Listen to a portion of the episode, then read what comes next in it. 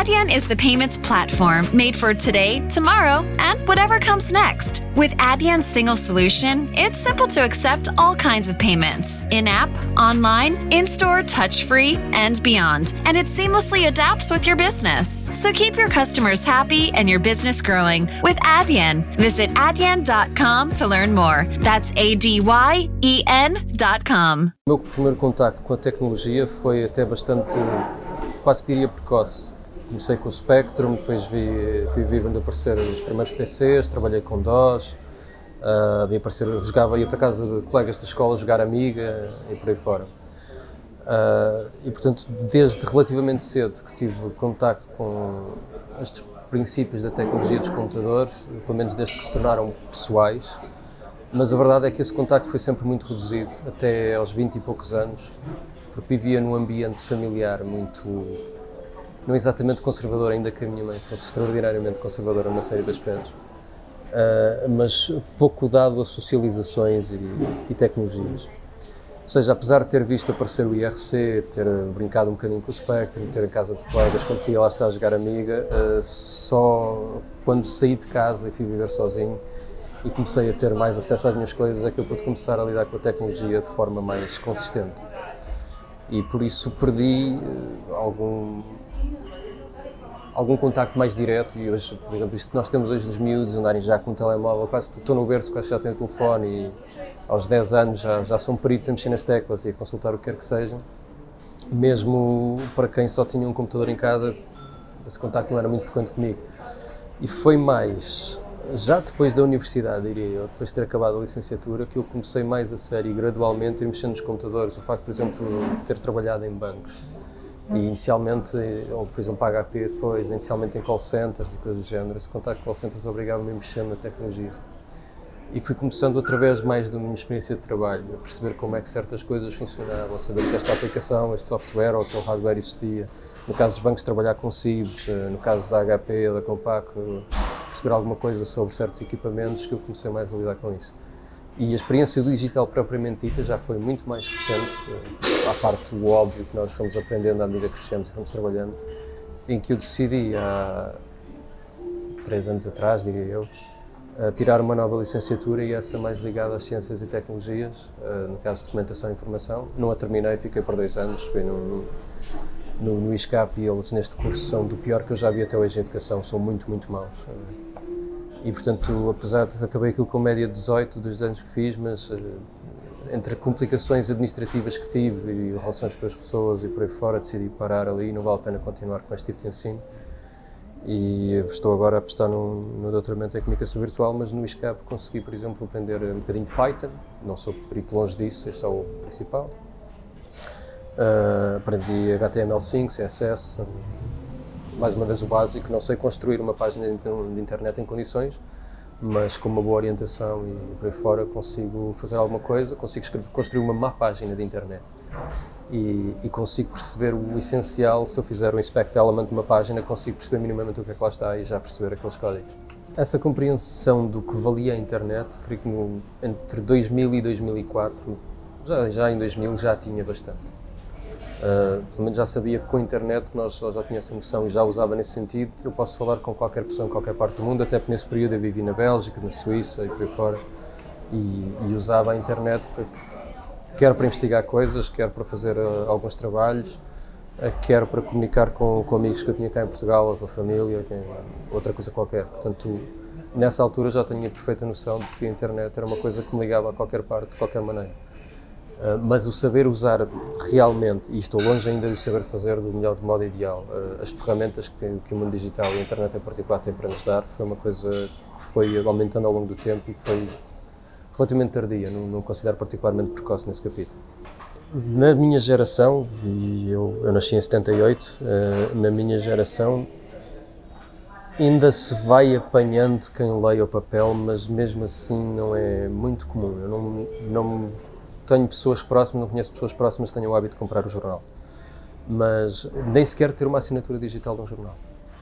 Mas uh, fazer o que eu faço, que é ir vendo uh, artigos aqui e ali de jornais nacionais e estrangeiros, ler o cabeçalho das notícias, aqueles resumos, e nem sequer continuar a ler o resto, a não ser que notícia interesse mesmo, isso é o mais comum e creio que a maioria mesmo das pessoas uh, é o que faz, seja qual for a geração, mesmo na minha, imagino então nesta dos miúdos, nem sequer estão ao trabalho de ir, por exemplo, à página do Público ou do Expresso, ou quer que seja, ver o que é que estão a dizer, vão recolhendo do Facebook, e aí temos o problema das fake news e da capacidade de estar realmente a filtrar aquilo que estás a ler.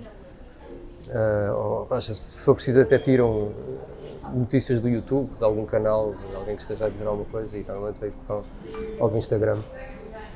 Uh, a rádio, sim, eu ouço bastante, mas também são poucas as pessoas que eu conheço que ouvem, por exemplo, a TSF, que é um, uma estação eminentemente ou manifestamente informativa, mas a principal, o principal foco deles é a informação, depois fazem outras coisas e passam excelente música quando a passam, ainda que passem pouco.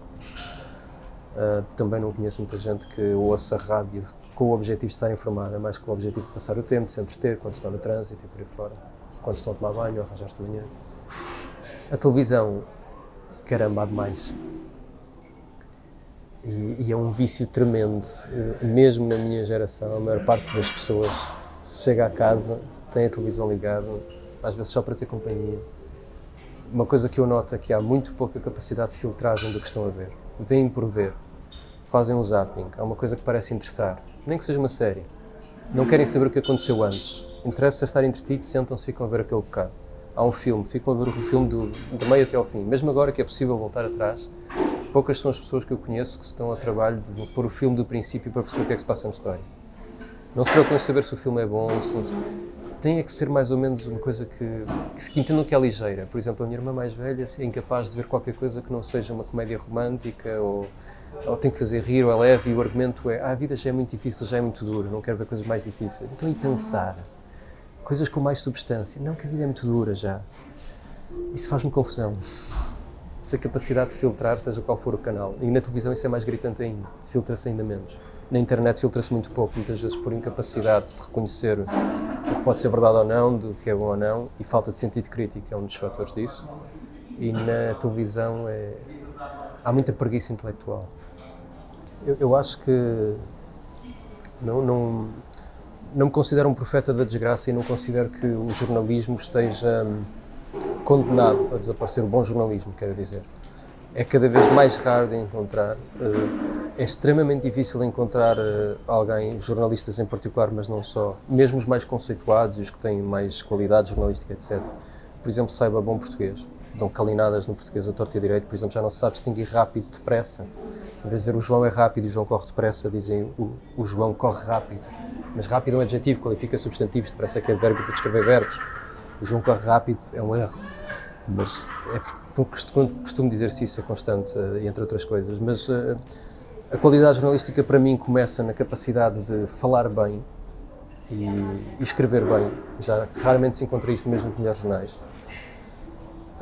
Mas não creio que nem a rádio, nem a televisão, nem uh, os jornais, até mesmo em papel, estejam em risco de desaparecer. Não creio que estejam. O bom jornalismo é cada vez mais difícil de encontrar, mas continua a haver. Mesmo dentro dos melhores jornais, temos ótimos jornalistas e jornalistas medíocres. E esses últimos, considero que existirem será culpa do editor ou de quem quer que seja que esteja à frente do jornal. O maior problema que eu vejo nos jornais é que como por norma pertencem até por razões de sobrevivência e porque passaram a ser um negócio em vez de ser, ter como objetivo primeiro a informação de qualidade, uh, se nós formos investigar os jornais até ao fundo, vamos ver que uh, pertencem todos, em determinado ponto, a um grande grupo económico. Uh, temos a Cofina, temos a Global Media, temos não sei o quê, e, e vamos ver que no fim são quatro ou cinco grandes grupos, se é que são tantos, que estão à frente de, de, dos órgãos de comunicação social, seja qual for o formato de, dessa comunicação social.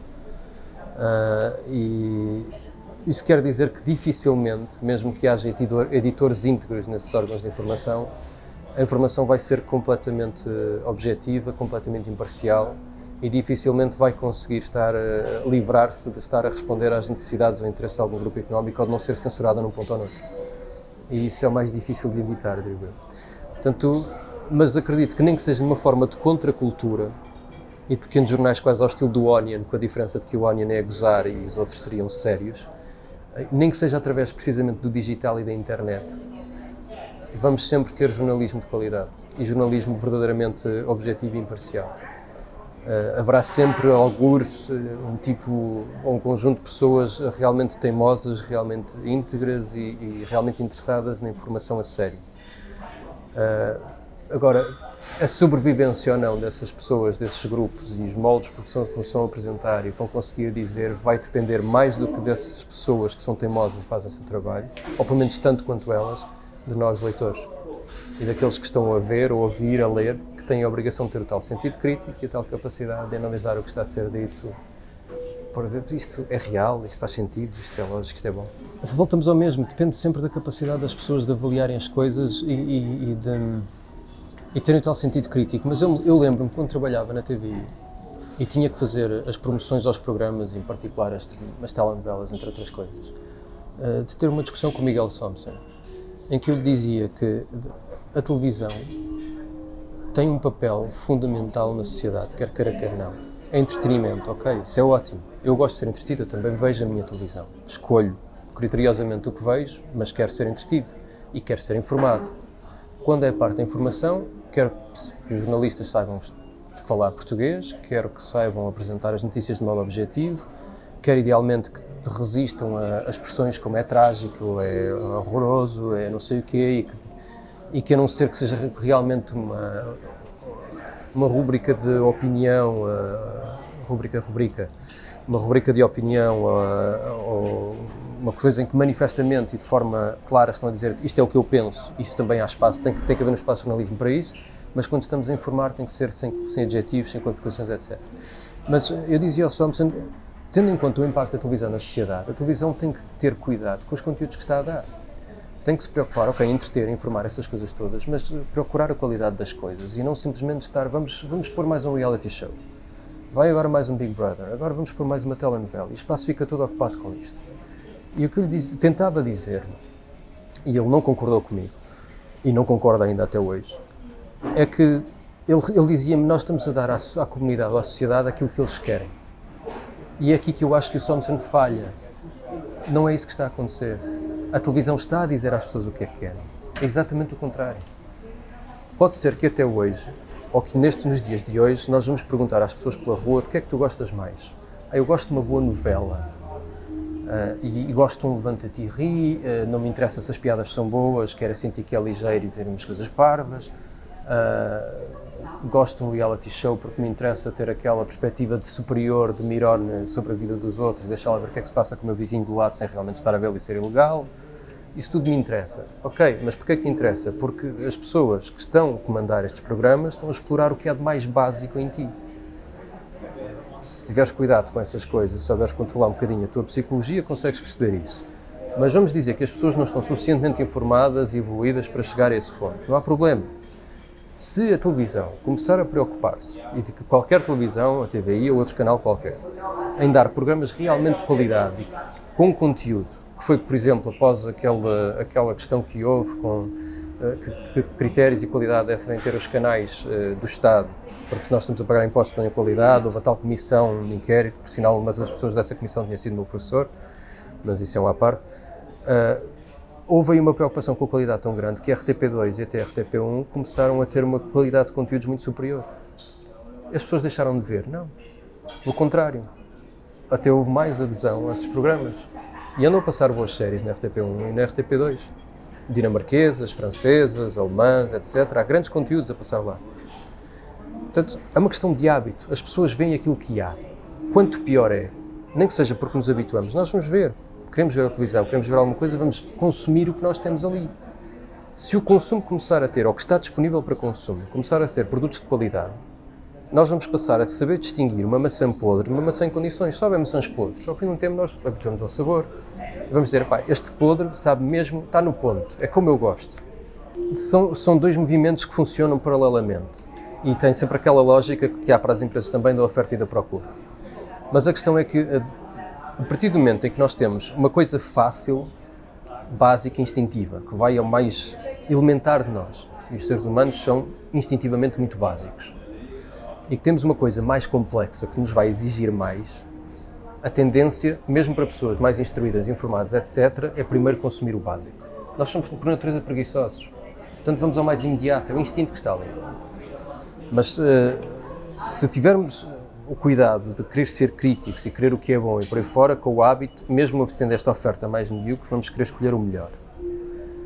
A questão é que há demasiado disto, porque é fácil oferecer isto e é fácil consumir isto, e há pouco disto.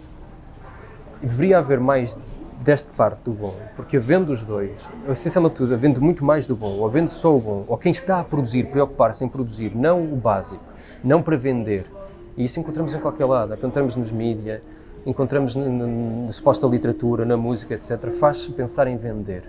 A música não pode ter mais de 3 minutos, tem que passar na rádio para vender. O livro tem que ter estes temas, ou não sei o quê, ou falar assim ou assado, a literatura tem que não sei o quê, porque tem que vender. O cinema tem que ter esta fórmula, porque é para vender. É tudo para vender. O negócio passou a ser a preocupação principal de tudo. Temos de gerar leads, temos de ter conversões, queremos vender aqui, queremos fazer acolá, é tudo para vender. Eu compreendo que o negócio faça parte das coisas, mas a preocupação de quem cria não pode ser vender, tem que ser fazer bem. E se for realmente bom e as pessoas começarem a ser informadas com o tempo, ser vendido e ser bom é perfeitamente compatível. Se continuamos a oferecer mal, a produzir mal, a pensar nas vendas, podemos ter grande sucesso de vendas, também não é garantido que o tenhamos, mas vamos estar a criar uma sociedade cada vez mais básica. Faz mal? Ora, vontade. E a, ten a, tendência é a estupidificação das pessoas e das comunidades. Porque depois, eh, se, se eu estou a estupidificar, estupidifico o gajo do primeiro A. E depois o do segundo A eh, começa também a ver o mesmo programa que eu e começa a ficar um bocadinho tão básico quanto eu. E com o tempo vai-se perdendo as coisas, etc. Às tantas, todo o prédio está estúpido. E do prédio começamos a mostrar o mesmo programa que estávamos a ver às pessoas do bairro. Damos por nós a cidade inteira uma, uma, cidade de burros. E se nós experimentarmos, eu gostava de fazer, a medir esta experiência social numa, numa, num bairro de uma cidade, ou numa cidade, num país ou de uma região, por exemplo, aqui no Distrito do Porto, Gaia só pode ver ou só vai ter, quando liga à televisão, só tem acesso a programas de um determinado tipo. E a cidade do Porto só tem acesso a programas de outro tipo. Estes programas são os mais instintivos, os reality shows, os telenovelas e não sei o quê. As pessoas de Gaia só vão ver reality shows, novelas e essas coisas todas. E as CMTVs é o canal de notícia que têm, essas coisas. E na cidade do Porto, que eles vão ter quando ligam a televisão, independentemente do canal, é, por exemplo, um filme do Ingmar Bergman ou do Stanley Kubrick. Se quiserem ouvir música, vão conhecer Beatles, Beatles Pink Floyd, Led Zeppelin, essas coisas. Deste lado ouvem José Cid, ouvem Agatha, não é? E vão vendo essas coisas. Quem gosta muito do José Cid vai me insultar porque dizem que é rock progressivo. Eu gosto das músicas de José Cid, mas acho que o resto é pimba. Me perdoa o José Cid e quem gosta dele. Mas, eh, portanto, de um lado só vão ter acesso a esta parte fácil e instintiva das pessoas, deste lado vão ter acesso a uma coisa que exige mais intelectualmente, exige mais culturalmente, mas que vai ensinando cada vez mais uma aprendizagem, se calhar até quando começamos a ouvir jazz. O instinto é não gostar, aquilo é estranho, é como a ouvir Schoenberg, eu não vou gostar de Schoenberg da primeira vez que ouço, aquilo é dissonante, é voluntariamente dissonante, é chato, é mau. Mas se eu vou começando a ouvir os sons, vou aprendendo, se vendo as subtilezas por trás de cada coisa, vai ser rico, vai ser interessante. E ao fim de seis meses, ao fim de um ano, quanto mais eu ouço, mais eu gosto. E depois já não vou conseguir, já não consegui suportar o básico. Quando as coisas têm defeitos, eu automaticamente vou ouvir os defeitos, porque já me habituei a trabalhar para ver as qualidades das coisas difíceis há uma grande tendência hoje em dia para a dobragem e eu temo que por causa dessa tendência para a dobragem para miúdos, que os adultos depois também vão preferir a dobragem, como acontece com espanhóis, italianos, franceses, alemães, o que faz com que depois sejam péssimos em línguas estrangeiras. Queremos falar uma língua estrangeira com um italiano, um espanhol, um francês, o alemão na parte germanófila, portanto no inglês, que é uma língua germânica, está bem, mas sair desse universo também já começa a ter problemas. Portanto, e eu temo que nós caminhamos para isso, para a dobragem em tudo. E é das melhores coisas que nós temos em relação a esses países é que não dobram as coisas e nós aprendemos mais, mais sons, mais línguas, etc. Eu aprendi a ler português mais depressa, aprendi português mais depressa e aprendi inglês mais depressa, porque quando tinha 5, 6 anos, 7 anos, até 5 anos, passavam os bonecos do Vasco Grande, ainda no tempo em que a RTP2 começava às 3 da tarde ou às 4, com aquela coisa da música que até aparece no fim do álbum do Cão dos Ornatos Violeta. E, tínhamos bonecos secos, rucos, ingleses, etc. Eu queria perceber o que é que dava nos desenhos animados. E, portanto, uh, para ler as legendas, para perceber o que eles estavam a dizer, para além dos bonecos que me entretinham, eu aprendi a ler mais depressa e aprendi inglês mais depressa. E até se for preciso, captei palavras de outras línguas. E, e entre esses bonecos, e depois a BD que eu tinha em casa em francês, etc., ajudou-me a aprender francês. Por aí fora. Uh, Interessa-me, por exemplo, a, a parte filosófica da, da, comunicação e da linguagem e, e, o modo como as pessoas usam a linguagem e a comunicação para, por um lado, afirmarem uma certa dignidade que não, não têm forçosamente, e a linguagem dá-nos dignidade. O homem usa a linguagem para se, para se afirmar enquanto homem, enquanto ser superior aos restantes animais, por exemplo e a comunicação também constrói muita coisa, todas estas convenções sociais que nós temos, a etiqueta, o que é etiqueta, o que não é, o que é ser bem educado, o que não é, o que é ser nobre, o que não é, etc. Tudo isso é fruto da linguagem e da comunicação. No que respeita à comunicação política, a questão da verdade é, é importante e é perigosa. Isso sim é das coisas que, mais me preocupa. Essa, essa coisa do, por um lado, as fake news, por outro, o que é verdade, o que é que não é e o que é que, como é que se determina a verdade. Da mesma forma que uma mentira repetida muitas vezes se torna verdade aos olhos de quem não avalia bem as coisas, também uma verdade que está sempre a aparecer causa desconfiança e nós já não sabemos mesmo em que é que devemos de acreditar. Porque a verdade também repetida muitas vezes, dita à exaustão, começa a pensar, hum, isto parece-me artificial, será que de facto é verdade e a própria verdade começa a parecer uma mentira e já não sabemos o que é o quê. E homens como o Trump, o Bolsonaro, o, o tipo do que está agora, o Boris Johnson, que está à frente do Brexit, mas não é, ele é só o fantoche do Brexit, é a cara do Brexit, mas não é a cabeça do Brexit. E, e isso também é preocupante. Esses, esses três indivíduos têm em comum uma demagogia muito grande, uma grande capacidade de manipulação da opinião pública e de, com um descaramento enorme, negar a evidência e afirmar a mentira. E com a mesma naturalidade com, com que nós estamos aqui a falar num café. Nós temos dois exemplos eh, muito bons dessa capacidade, que são o Vale Azevedo e o José Sócrates. Tinham exatamente, e têm, uh, o mesmo, a mesma tendência, o mesmo condão para, com a maior naturalidade do mundo, negarem evidências e afirmarem mentiras. E mesmo quando são apanhados em flagrante, continuam a negá-lo, ou, por exemplo, o Bruno de Carvalho era outro que fazia isso, e, e, isso, mesmo que a vertente no caso do Bruno de Carvalho e do Vale Azevedo fosse essencialmente o desporto, não deixa de ser um fenómeno político, nem que seja pela etimologia da palavra, em que tem a ver precisamente com, com a cidade e com o modo como os cidadãos se, se vão lidando com os assuntos todos os dias, daquilo que está dentro da cidade.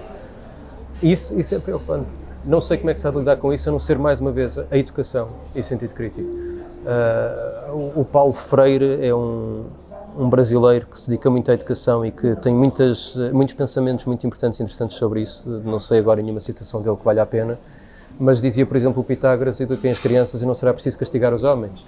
E, e alargando-se essa ideia do Pitágoras, acho que se pode dizer: eduquem os cidadãos e não, não será preciso temer as fake news. Uh, será preciso continuar a ter cuidado com elas, mas não será preciso ter medo delas, porque nós vamos saber investigar para além das aparências não é só porque estão fechados no meio académico e porque, eh, na maior parte dos casos, as pessoas que estão a ensinar nas universidades e politécnicos e por aí fora são pessoas que têm experiência de rato de biblioteca e de dentro do espaço da academia e não andam aí uh, todos os dias ou em empresas ou o que quer que seja a pôr as mãos na massa e realmente a trabalhar nas coisas. Portanto, não têm experiência prática, têm apenas experiência teórica. E depois, em muitos casos, há uma grande preguiça e desde. O que interessa a maior parte das pessoas que está nas academias, porque também é difícil entrar lá, é manter o estatuto, manter o lugar, manter o poiso, manter o seu, a sua posição no centro de estudos, uh, o seu lugar no, como, por exemplo, presidente do Conselho Pedagógico ou do Conselho Científico ou do que quer que seja. E vão andando por aí nessas posições, posições nessas politiquices, nessas conferências, quando uh, são um bocadinho mais pedidos, procuram ter relevância em escrever artigos científicos para publicar em revistas e por aí fora, para ter nome e para com isso conseguirem mais carreira e mais ordenada, etc. E, e, o resultado disso é que passam a vida fechados naquele ambiente. E as aulas são descuradas. E não estão a dar aulas porque realmente têm gosto em dar aulas, estão a dar aulas porque aquilo é um estatuto, é uma posição. E vão para lá debitar matéria de coisas que prepararam há anos, se for preciso, e continuam a dar os mesmos conteúdos, com a mesma bibliografia não atualizada. E aconteceu-me frequentemente no ISCAP. Uh, Sentam-se numa cadeirinha, que eu acho notável, e debitam PowerPoints. Eu sei ler sozinho, aprendi com 6 anos, já sabia ler. Eu não preciso de estar numa universidade a tirar uma segunda licenciatura para ter um professor a ler um PowerPoint. Se ele diz-me estes são os PowerPoints, eu vou ler para casa e depois digo se acha o PowerPoint mau ou bom e normalmente achava mal, estava terrivelmente uh, escrito, ou muito mal escrito. Um, e, o que eu acho inadmissível num professor universitário, independentemente da área, se é professor universitário tem que saber escrever. Não sabia. Eles não são menos curiosos do que nós, nem, nem vão ser. São tão ou mais curiosos do que nós somos, até porque têm muito mais por onde te despertar a curiosidade e, e, e a satisfazer. O que acontece é que eles, eh, e, e isso faz sempre parte de cada generation gap, claramente as coisas que lhes suscita curiosidade são diferentes daquelas que nos suscitam a nós curiosidade. Um, e se nós queremos que eles sintam curiosidade pelas coisas porque nós sentimos curiosidade, temos que as apresentar de um modo realmente apelativo. E há uma grande dificuldade em fazer transmitir essas coisas, ou em transmitir conhecimento de um modo apelativo. E mais, voltamos à base da educação. Um, português, matemática, aquelas coisas básicas que, que, os miúdos odeiam na escola. Eu agora tenho estado, por exemplo, a ajudar a minha sobrinha em aulas de, no, no português. Ela odeia aquilo. E eu, eu vejo as coisas que, que ela dá, e se eu tivesse de dar aquilo como ela as dá, eu odiaria aquilo. Uh, oração uh, subordinada, coordenada, oração subordinada copulativa, não sei o quê, e agora decora aí uh, a ferse, uh, paragoge, síncope, apócope, prótese. Debita aí essas coisas, explica já assim a correr o que são. E é só decorar, não é compreender, não é brincar com a língua, nem com as palavras, nem com os fenómenos linguísticos, é decorar. Houve uma altura que eu estive a dar explicações de português, num centro de explicações. Chegou-me lá um miúdo em que a dificuldade dele para a aula, para a aula seguinte, não era perceber a aplicação de um verbo numa frase ou interpretar eh, um texto do Padre António Vieira, ou quer que fosse, era decorar um vilancete de Gil Vicente em espanhol, ou que tinha sido originalmente escrito em espanhol, que depois foi traduzido pelo próprio Gil Vicente. Naquela altura era muito comum escrever nas duas línguas. Mas o miúdo tinha como trabalho, para avaliação, decorar o vilancete de Gil Vicente. Eram 10 versos. Eu adoro literatura, adoro ler e sei debitar as acho que ainda sei as três, quatro primeiras estrofes de Lusíadas de cor. Eu não fui capaz de decorar o vilancete de Gil Vicente. Ler e escrever é o que eu faço todos os dias. Mas decorar por decorar, decorar à pressão, decorar um texto que nem é particularmente bom porque aquele vilancete era interessante, mas não era extraordinário, eu gosto muito de Gil Vicente, não faz sentido. Para quê? Qual é, o que é, qual é o exercício? O que é que se ganha com isso? O miúdo foi para lá, eu ajudei-o a decorar o poema, ok, decorou as 10 linhas, tinha que ser, tinha que ser, mas se eu fosse pai daquela criança, eu garanto, o meu, o meu, o meu filho não decorava os balancetes. E a professora é que tinha que decorar qualquer outra coisa que não ia gostar. Ia ter um processo em cima, seguramente. Porque é inadmissível estarmos a ensinar português e dizer ao miúdo que o trabalho de casa é decorar um violancete. O que é que ele vai fazer com isso na vida? Aprendeu a gostar de literatura? Não. Aprendeu a interpretar um texto? Não. Aprendeu gramática? Não. Conhece melhor Gil Vicente? Não. Ele nem sequer conseguia ler o violancete em condições com a pontuação no sítio porque nem, nem sequer sabem ler a intuição com pontuação, etc. Porquê? Porque não nos fazem sentir as coisas, gostar das coisas, compreender as coisas, ver o que há de, de aventureiro ou de extraordinário não é sempre história. Nós crescemos a adorar histórias, mas depois acabamos a testar ler. Como é que é possível? Qualquer miúdo, quando cresce, quer que os pais lhe contem uma história. Chega à escola, não gosta de ler. O que é que se passou pelo meio? O problema está no modo como a educação, em particular da nossa língua, que era deveríamos saber melhor, é feita primeira coisa a fazer era, como a Estónia, termos votação digital. Acabava com a desculpa da abstenção. Eu até faria mais uma coisa sobre isso. Eu considero que, e contra mim falo porque já me abstive, por preguiça. Um, muito raramente porque não pude mesmo ir, mas já tive a minha dose de abstenções. Um, mas acho que votar deveria ser obrigatório, com, com direito a multa em casa, no caso de não votarmos, mas que claramente, porque não vejo razão para não acontecer isso já com a tecnologia que temos hoje em dia, deveria ser uh, feita digitalmente. Eu poderia estar na praia ou fazer qualquer coisa bem mais importante e útil para a minha vida, ou tomar conta da minha criança doente, ou quer que fosse, e pelo telefone, de forma simples, rápida, prática e segura, e, e idónea, que se garantisse que era só eu e o meu único voto, votar. Um, nem, acho... seja, nem que seja pelo portal das finanças, aquilo é seguro, pode fosse qual fosse o canal. Uh, falando ainda de cidadania, democracia, etc., uma coisa tão simples quanto a chave móvel digital poderia ser um canal de identificação para votarmos, para acedermos à SNS, às finanças, etc. Não sei se experimentaste já aceder à chave móvel digital. Eu ainda não consegui aceder à chave móvel digital. Finalmente, depois de muitas batalhas, foi preciso ir à, à Câmara de Gaia para fazer isso, tive o meu PIN. Fui fazer o meu acesso com o meu PIN, experimentei com o meu e-mail, experimentei com o número de telefone, não deu. Fui burro o suficiente para tentar três vezes, isto é o beabá de quem tenta essas coisas, bloqueei o acesso. Agora vou ter que resolver isso. Tentei digitalmente, por telefone, à distância, o que quer que fosse, resolver o assunto, não posso. Não há um modo à distância, ainda que o tenhamos para qualquer empresa, para qualquer tipo de serviço, para eu resolver digitalmente um problema digital. Tenho que ir fisicamente aos serviços, gastar dinheiro e perder tempo, a mim, ao Estado, etc., para resolver esse problema digital. Isto é democracia, isto é cidadania. Isto devia ser um, um, acesso fácil, informado, direto, qualquer cidadão, às suas coisas todos os dias. Inclusive, programas de partidos deveriam estar ali. Por que não? Porque isso é informação cívica. Deveria haver um canal em que se consiga, por exemplo, a Assembleia da República, acesso à informação da Assembleia da República, deveria-se fazer parte desse nosso pacote de cidadania, em que tínhamos o SNS, as finanças, o Parlamento com a Assembleia da República, aí tínhamos acesso fácil Há um site, por acaso, sobre a Assembleia, mas que foram independentes a, a construir e a, que tem, é muito útil sobre uma série de coisas. Mas tudo isso, na minha opinião, deveria estar centrado num sítio.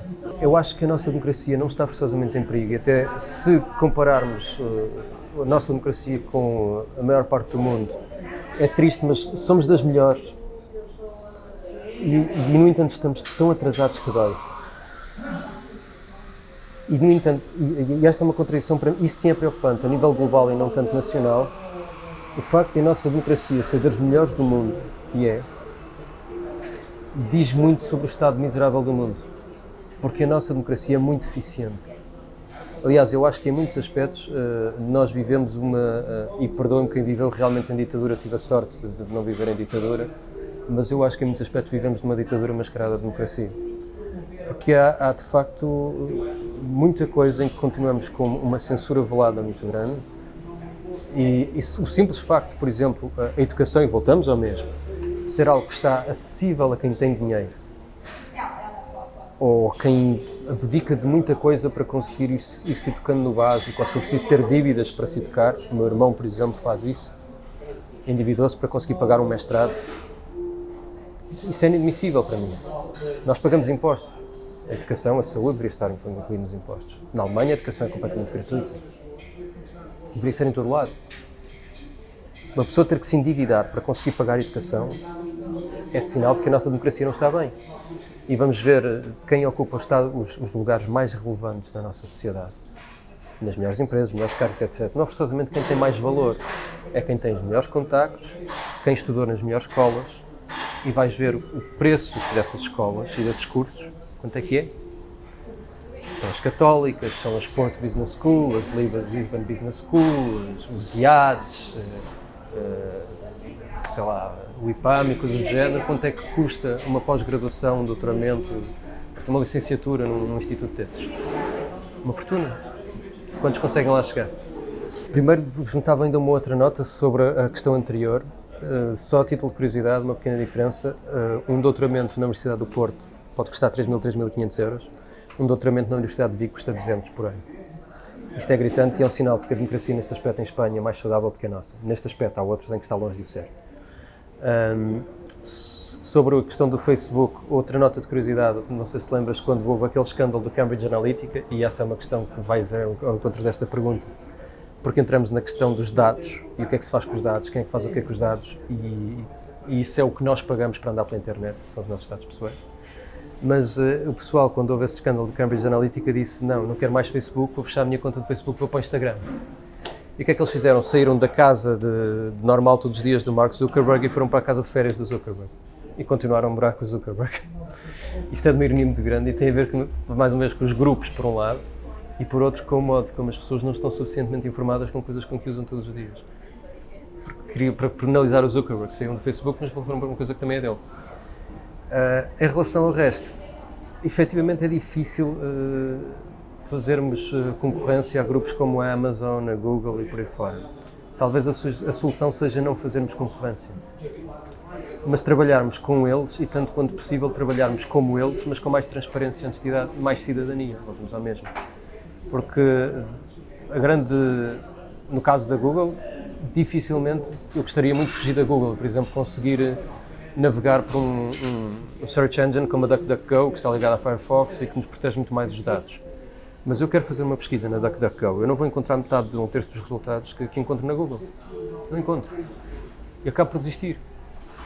Ok, é mais seguro, respeita mais a minha privacidade, os meus dados, é mais transparente no modo como faz as coisas. Mas de que é que isso me serve se eles não estão a conseguir ter um algoritmo que me deixe os resultados de resposta que a Google me dá? E a facilidade e todas as outras ferramentas que a Google me dá.